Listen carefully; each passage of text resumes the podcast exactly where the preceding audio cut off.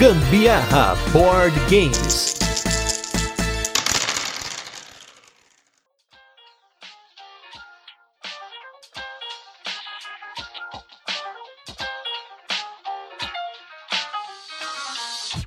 Aô, ô, ô, ô, ô, galera! Aqui é a Carol Guzmão.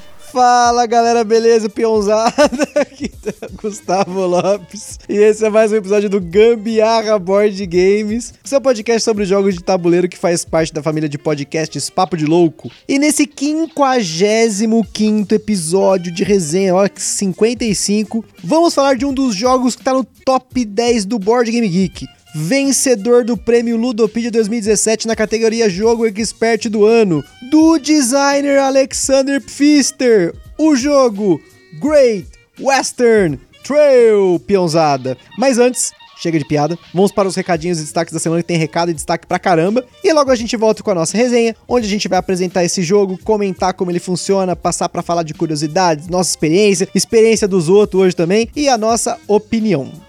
Primeiro destaque da semana aí é sobre a nossa participação na Gen Con em português, hein, gente? A Gen Con é um evento internacional que geralmente acontece lá nos Estados Unidos, fala de jogo de tabuleiro, de wargame, card game, RPG, porém vai ter uma edição online dele, né? E ele vai acontecer entre o dia 30 de julho e 2 de agosto. E vai ter um monte de painéis, e aí com bastante gente bacana aí. E eu, no caso, estarei presente em dois painéis um painel com o Sandro, o pessoal lá do Bordesenburg, o William, o Diego. A gente vai falar sobre o perfil dos jogadores ao longo dos anos. E com o Fabrício Sandro lá na Twitch do Aftermatch, a gente vai falar um pouquinho sobre as conexões entre os jogos de tabuleiro e RPG. Tudo isso no dia 1 que vai ser um sábado. Então, quem puder prestigiar a gente, quiser ver ao vivo lá, porque eu não participo de live, né? Agora estarei lá, né?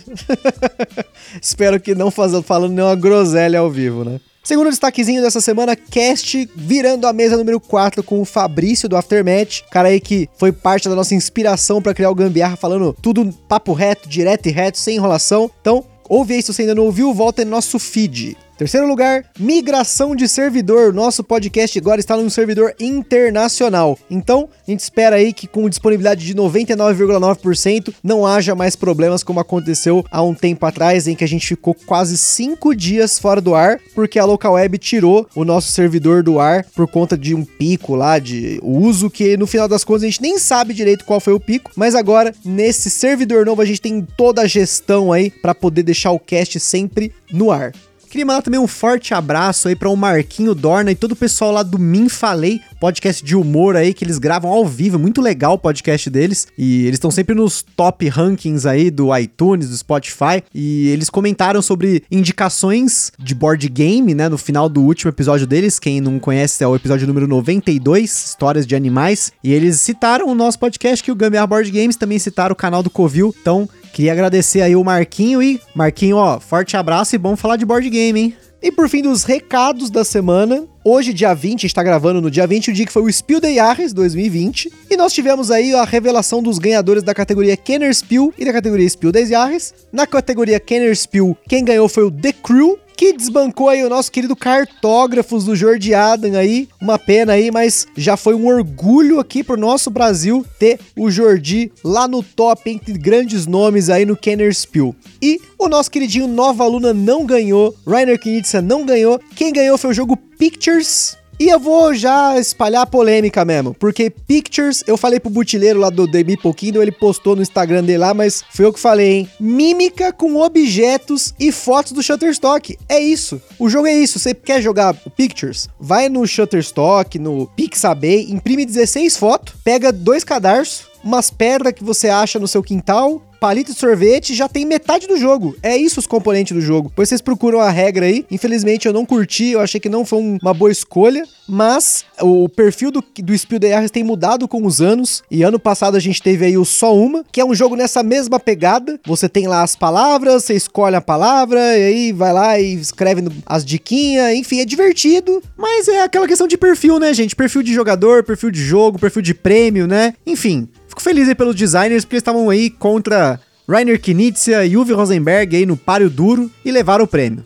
Essa semana, antes de começar a falar dos jogos que eu joguei com a Carol, eu queria só destacar que essa semana a gente jogou o jogo Dogs Card Game. Jogou eu, o Kaká do EA Tem Jogo, o Renato do Tábula Quadrada, o André do Jogando Mais e o próprio Marcos Macri, o designer do jogo. A gente teve, eu no caso, tive a minha primeira experiência no Tabletopia, Tabletopia, e foi muito legal, um jogo sensacional. Eu saí da partida, fiz várias cagadas né, na partida, né? Você tá aprendendo ali, tá? Se depois que você vê as possibilidades, você fala, puta, podia ter feito isso, fez aquilo, não sei o quê. Mas, infelizmente, não fiz. E depois que remoendo, porque, né, queria ter feito uma pontuação melhor, não fui o lanterninha, mas queria ter pontuado mais, mas foi um jogo muito legal. Para quem não conhece o Dogs, o Dogs é um jogo nacional do Macri, lá da MS Jogos. Ele veio aqui já no nosso podcast para falar sobre game design e agora vai ter uma edição em agosto de 2020 no Catarse, financiamento coletivo, Dogs Card Game, que é um jogo que você vai olhar aquela carinha bonitinha, tal, mas é um jogo bem inteligente, várias formas de pontuar, você tem vários tipos de set collection que você pode fazer, tem carta de objetivo, tem as baias do seu canil que você pontua por ter cachorros iguais. Se você não trata os cachorros doentes, você perde ponto. Se você não melhora o seu canil para ter ali possibilidade de, né, de acolher os animais, você também perde ponto. Você não pode deixar cachorro para trás, você tem que pegar os cachorros dos lugares que você vai. Então, eu achei que tematicamente ele ficou mais legal do que o Dogs original, mas a gente só jogou essa uma vez, queria jogar mais, inclusive tô chamando o Macri pro X1 aí, que o Macri ficou ali na marcação comigo ali, deu vários blocos.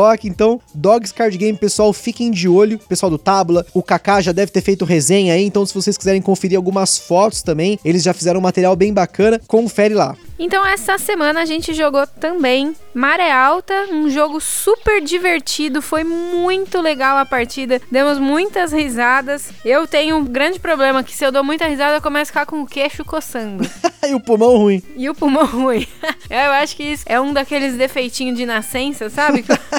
Meu queixo começou a coçar, significa que eu tô rindo demais, é melhor parar. Então, foi um jogo que rendeu muitas risadas, foi super interessante. Gabi levou a gente para conhecer o namorado e aí a gente foi apresentado para ele e apresentamos também nossos jogos queridos. Então, se vai entrar na família, tem que conhecer o que é o gosto da família.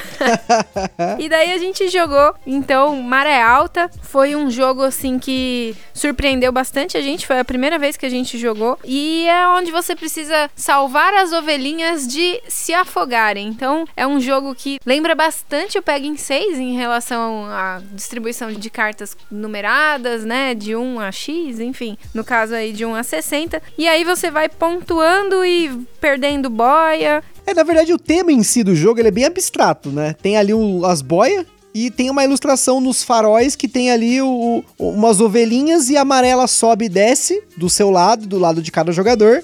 E aí os jogadores jogam cartas de 1 a 60, quem jogar a carta mais alta pega o farol mais alto da jogada. Quem jogou a segunda carta mais alta pega o segundo farol que tá na jogada. É sempre dois faróis, né? E aí quem tá sempre com o farol mais alto perde uma boia, quem perde as, todas as boias é eliminado daquela jogada. E aí é um negócio assim muito dinâmico, é um jogo muito dinâmico. A gente riu muito porque era todo mundo se afogando, tinha a mão amaldiçoada porque no começo do jogo o setup ele é único, né? Você compra as cartas e aí o número de boias que você tem, ele é fixo, porém cada rodada passa suas boias e suas cartas pro próximo jogador. Então você joga uma vez com cada mão e cada quantidade de boias de cada jogador. E tinha uma lá que só tinha carta ruim e tinha três boias. Tinha gente com quatro boias, cinco boias, oito boias. Então, nossa, muito engraçado, é muito legal. É um jogo que eu espero jogar bastante, principalmente com a galera que eu conheço, a gente conhece aqui, nossos amigos e tal, porque é um jogo que tá dentro do nosso perfil, muito bacana mesmo. A única pena, né, que ele é de 3 a 5 jogadores, né? Ele não dá para jogar em dois, senão a gente ia jogar bem mais, né? A pegada do Peg em 6 é parecida porque você tem isso, né, de você saber se você vai jogar uma carta alta, você vai saber se vai jogar uma carta baixa. Você tem uma noção do que talvez os outros jogadores tenham, porque já passou na sua mão, provavelmente. Enfim, jogo top, assim, muito engraçado mesmo. É um jogo muito rápido, muito, muito legal, muito fácil, né? E jogamos também, fazia bastante tempo que a gente não jogava esse daí, que é o Escape Curse of the Temple. O jogo da agonia, do desespero. Acho que só não ganha pro Pandemic, Pandemic desespero lá. É. Porque esse escape, pelo amor de Deus. Se você coloca, inclusive, a trilha sonora, que, que tem a trilha sonora, aí você surta mesmo, você infarta durante o jogo. Ah, mas aquela ampulhetinha também não é muito amigável, não. Ela diminui o tempo do jogo, né? Você tem que ser mais rápido ainda, né? Mas ela ajuda bastante. Eu prefiro jogar com ampulheta. Não sei se a gente já até comentou isso aqui, mas eu comentei no Instagram. Eu prefiro jogar com ampulheta do que com a trilha sonora. Ela é mais lógica para mim. Mas, gente, chega, é muito destaque. Vamos falar do jogo da semana, senão o cast vai ficar interminável. Great Western Trail, vamos lá.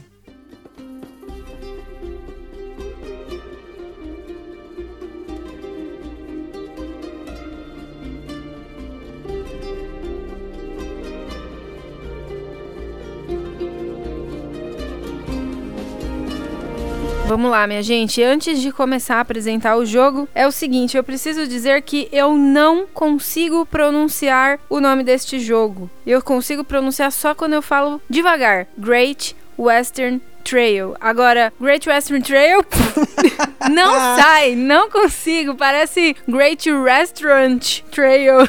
não, não rola. Então, eu vou utilizar de recursos tecnológicos, minha amiga do Google, por favor. Então, Great Western Trail é um jogo para 2 a 4 jogadores, lançado aqui no Brasil pela editora Conclave, com partidas que, se em dois jogadores, estão levando aí uma média de uma hora e meia a duas horas. Então, imagina quatro jogadores. As mecânicas presentes no Great Western Trail são deck building ou construção de baralho, gestão de mão, movimento ponto a ponto, coleção de componentes e setup variável. E na nossa escala de complexidade, ele bateu 7 de 10. O Great Western Trail é um jogo valorizado no mercado de usados. Nós não sabemos por quanto ele deve voltar ao mercado, mas na época que ele foi publicado no Brasil, ele custava em média 250 reais. Já vimos cópias usadas dele serem leiloadas por mais do que o dobro desse valor, inclusive cópias internacionais. Afinal, ele é independente de idioma.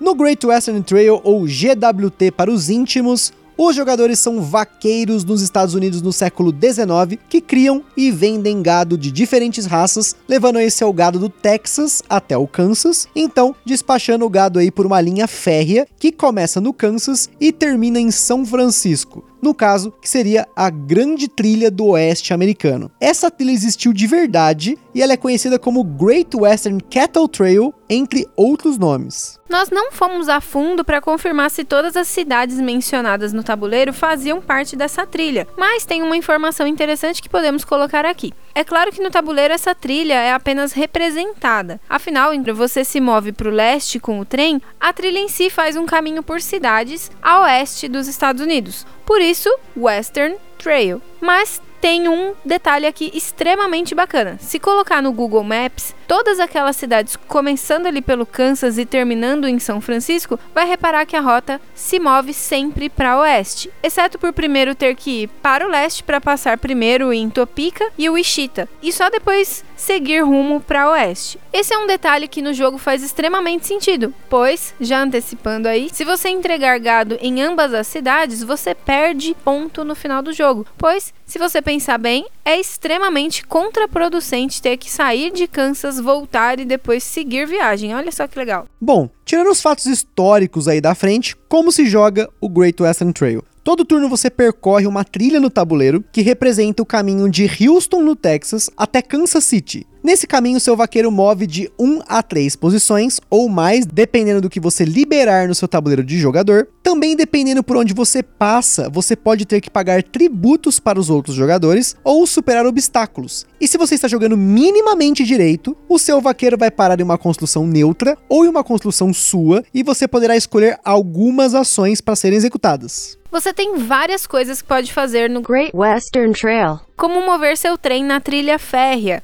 construir novas construções, remover perigos do tabuleiro, comprar gado, remover certas cartas do seu baralho, contratar trabalhadores, enfim, tem muita coisa mesmo para você fazer. Cada edifício neutro do jogo faz uma coisa, cada edifício seu faz uma outra coisa. E esses edifícios têm frente e verso. A sacada aqui é que você vai comprando e descartando cartas, que em grande parte são cartas de gado. E depois que você percorre o tabuleiro, quando você chega em Kansas, você vende esse gado e dependendo do valor dessa venda, você poderá entregar em diferentes cidades da trilha do oeste, começando com o valor mínimo que é zero, né, no Kansas, e chegando até o valor de 18 em São Francisco. Aqui tem algumas pegadinhas porque as cidades podem exigir uma cor específica de disco. Você só pode entregar uma vez em cada cidade, exceto nas cidades que são nas extremidades da trilha. Algumas cidades combinadas dão recurso, outras dão ponto, e até estações que você pode pagar para conseguir algum tipo de recurso ou ponto. Ah, e sempre que você faz uma entrega, o mesmo marcador que você coloca nas cidades para representar que você fez aquela entrega, te permite desbloquear um monte de coisas do seu tabuleiro de jogador, como habilidades, aumentar quantos passos você dá no tabuleiro,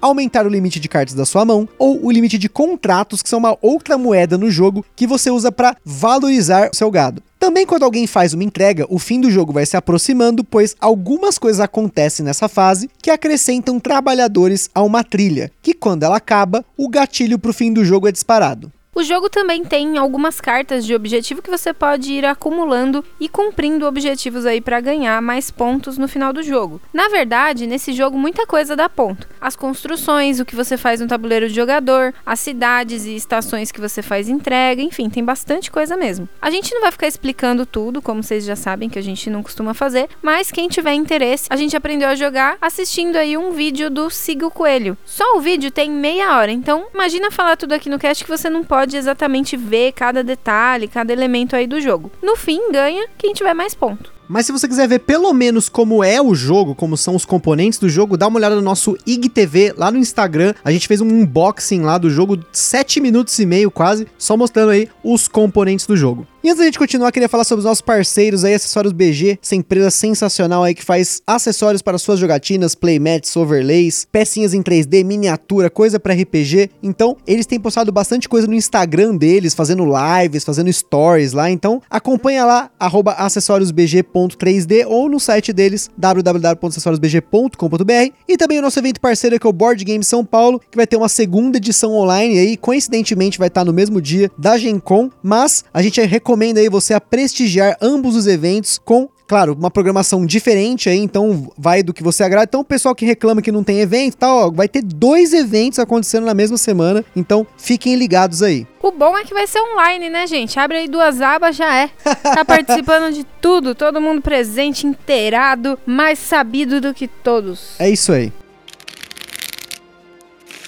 O Great Western Trail. é o jogo mais alto no ranking do Board Game Geek que nós temos aqui, ocupando a décima posição na data que esse cast está sendo gravado. Também é o jogo mais alto do Alexander Pfister, junto com Mombasa, que está na posição 70 e o Maracaibo na 81ª posição. Aqui no Brasil, ele venceu o prêmio Ludopedia na categoria Jogo Expert do ano de 2017. E o jogo sustenta bastante o hype ao redor dele, visto que ele foi lançado lá fora em 2016 e aqui no Brasil em 2017, hein? E ele tá esgotado há um tempão, porém, se você der uma olhada lá no Instagram da Conclave, teve uma live que eles fizeram pro Board Game São Paulo Online, a primeira edição, que o Kut falou sobre vários jogos da Conclave que estão aí para voltar e tudo mais, e um deles foi o Great Western Trail. Ele comenta sobre a possibilidade do jogo voltar com a expansão agora em agosto de 2020. Claro que tem muita coisa que não depende deles, tem questão de licenciamento do jogo, né? Mas pra você ter uma noção do hype ao redor desse jogo, no final do ano passado teve uma ação que a galera estava fazendo, aquelas imagens, né, de top 9, e esse foi um dos jogos que mais apareceu que eu vi dessas ações lá no Facebook, no Instagram, sempre que tem esses top 9, é impressionante a quantidade de Great Western Trail que aparece. Mas antes de falarmos sobre o que achamos dele, vamos falar um pouquinho mais do que tem do Great Western Trail. por aí. Até 2018, o jogo teve algumas promos que eventualmente foram compiladas na expansão Rails to the North, que para muitos melhora o jogo drasticamente sem acrescentar em duração e complexidade. Nós não tivemos acesso a essa expansão, mas nosso parceiro Anderson Butileiro do The Meeple Kingdom fez uma análise muito bacana para nós podermos compartilhar aqui. Depois também foi lançada uma promo chamada At the Poker Table, que também coloca um tabuleirinho de uma mesa de poker e também algumas construções novas. O Great Western Trail pode ser bem punitivo para quem não consegue dominar a construção do seu baralho de gado. Isso porque sempre que você chega em Kansas, você é obrigado a fazer uma entrega, e se você não estiver preparado para entregar em uma cidade que vai pontuar positivo, você pode eventualmente entregar em cidades que vão te tirar ponto,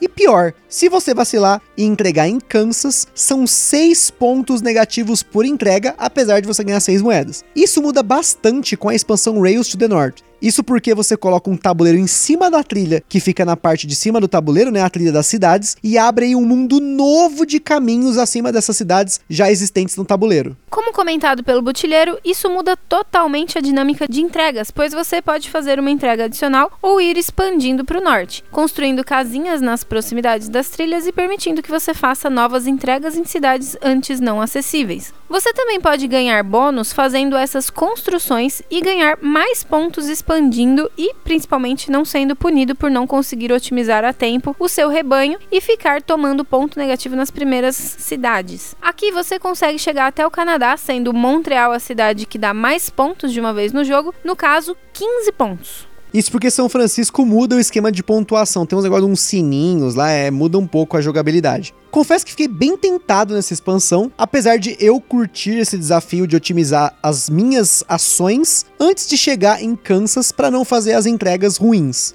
Entretanto, tirar isso da frente dá ainda mais possibilidades estratégicas para o jogo, pelo menos ao que parece. Isso porque constantemente você tem que se equilibrar entre alguma estratégia que quer seguir, como construir os edifícios ao longo da trilha, ou focar nas cartas de objetivo e entregar o gado no fim da trilha. Quanto mais edifícios você constrói, mais tempo você leva para chegar em Kansas, mas isso não significa que chegando em Kansas você terá gado ou contratos suficientes para fazer uma entrega que ainda não fez. Isso muda bastante aí com a expansão. Como a gente tá na quarentena, outro fator que a gente não conseguiu testar é o jogo com mais jogadores. Todas as nossas partidas foram em dois e mais uma vez o butilheiro do The Meeple Kingdom conseguiu nos dar as informações necessárias para fazermos uma pauta completa, uma vez que ele tem pelo menos umas três partidas em três jogadores e também três por aí com quatro jogadores. O que ele nos passou era mais ou menos o que a gente já imaginava. Como no jogo cada jogador só tem benefício das próprias construções ou das neutras, colocando mais jogadores aumenta o número de construções e também aumenta as interações negativas que você tem com as construções, pois tem algumas delas que te obrigam a pagar uma moeda para o dono da construção. Isso também aumenta quantos passos você precisa para chegar em Kansas, um dos fatores que aumenta o tempo de jogo consideravelmente. Além disso, o número de trabalhadores aumenta proporcional, mas tem mais gente para comprar também, mesma coisa com o que varia no setup. No fim das contas, não há um benefício para jogar com mais jogadores, é só uma questão de preferência e, claro, ter essa noção de que se uma partida em dois costuma demorar entre uma hora e meia e duas, em três e quatro jogadores esse tempo pode dobrar. O que realmente modifica o jogo, que independe do número de jogadores, é o setup variável. Além de poder modificar as posições das construções neutras, os jogadores podem acordar em usar um dos lados das peças de construção que tem diferentes ações.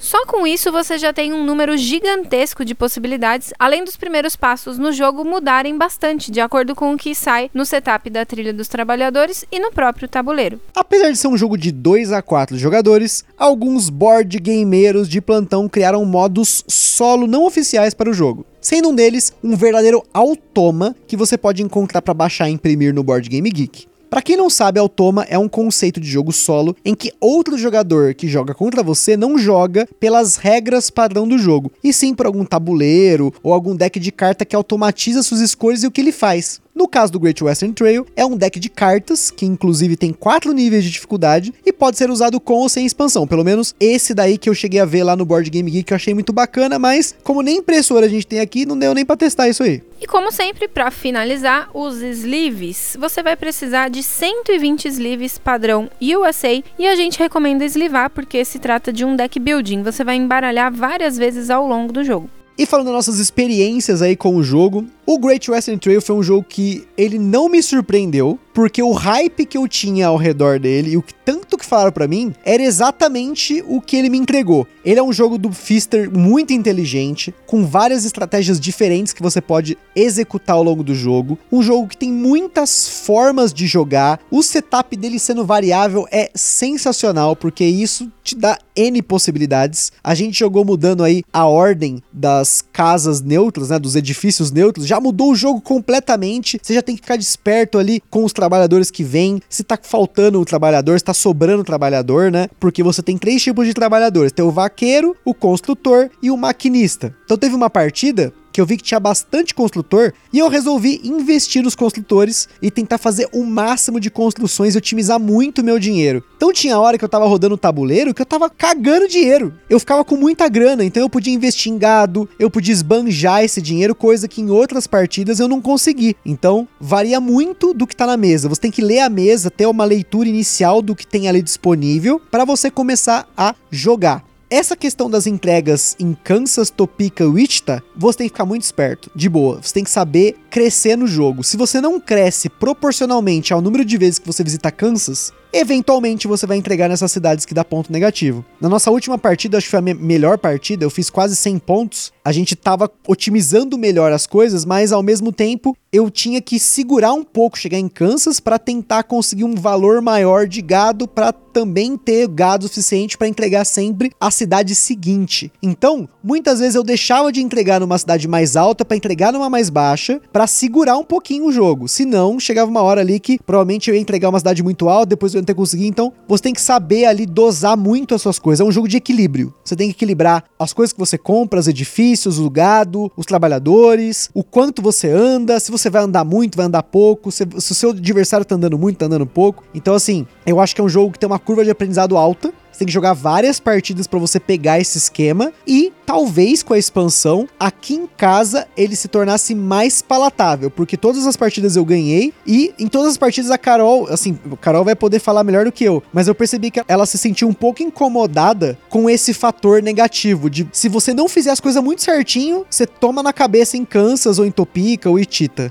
É, eu, eu sou daquelas que eu gosto de, tipo, imaginar realmente que eu estou dentro do jogo, né? Então, essa temática muito de cowboy, assim, esse negócio de vaqueiros e tal, eu não digeri ela muito bem. Então, assim, eu acho que é um jogo interessante, sem dúvida é um jogo que tem bastante ação para fazer e tal, mas eu ainda não tenho aquela maturidade para jogar, porque a minha intenção era, eu não posso chegar, ficar pontuando negativo em Kansas e o Itita e Topica e eu não posso ficar pontuando negativo. Eu cheguei a ficar traumatizada de tanto nas jogadas anteriores a essa última que a gente fez eu ter várias vezes precisado entregar sem opção, acabar tendo que entregar nesses lugares e aí eu simplesmente ficava pontuando muitas vezes negativo, né, somando todas as jogadas. E aí eu foco bastante em coletar os bois certos, os números certinhos para conseguir pontuações maiores, mas aí no fim eu não me atentava muito a ter vaqueiros para economizar na hora de comprar um boi com um valor maior. E daí, por fim, eu sempre ficava com os mesmos bois e me ferrava depois, né? Porque os mesmos bois que já vem no, no deck original, né? No deck base do jogo, você pontua pouco e aí você não consegue ir entregando nas cidades mais de níveis mais altos. Então, assim, ainda não tô construindo isso muito bem. Então, para mim ainda é um pouco complexo esse jogo. Mas realmente é um jogo interessante. Falando inclusive das ilustrações, eu acho muito bonita a ilustração desse jogo, chega ao realismo, né? Eu acho que ficou muito bem desenhado, muito bem elaborado. É um jogo bonito de se pôr na mesa, é um jogo bem interessante, mas ainda não me agrada, principalmente pela questão temática dele. Mas apesar de não ser uma temática que influenciaria tanto se modificasse, né? É, podia. Eu, eu sempre falo, ali é um skin. Ele podia estar tá entregando carvão, que ia dar na mesma. O jogo não ia mudar. é, de qualquer forma, os carvões têm quatro patas.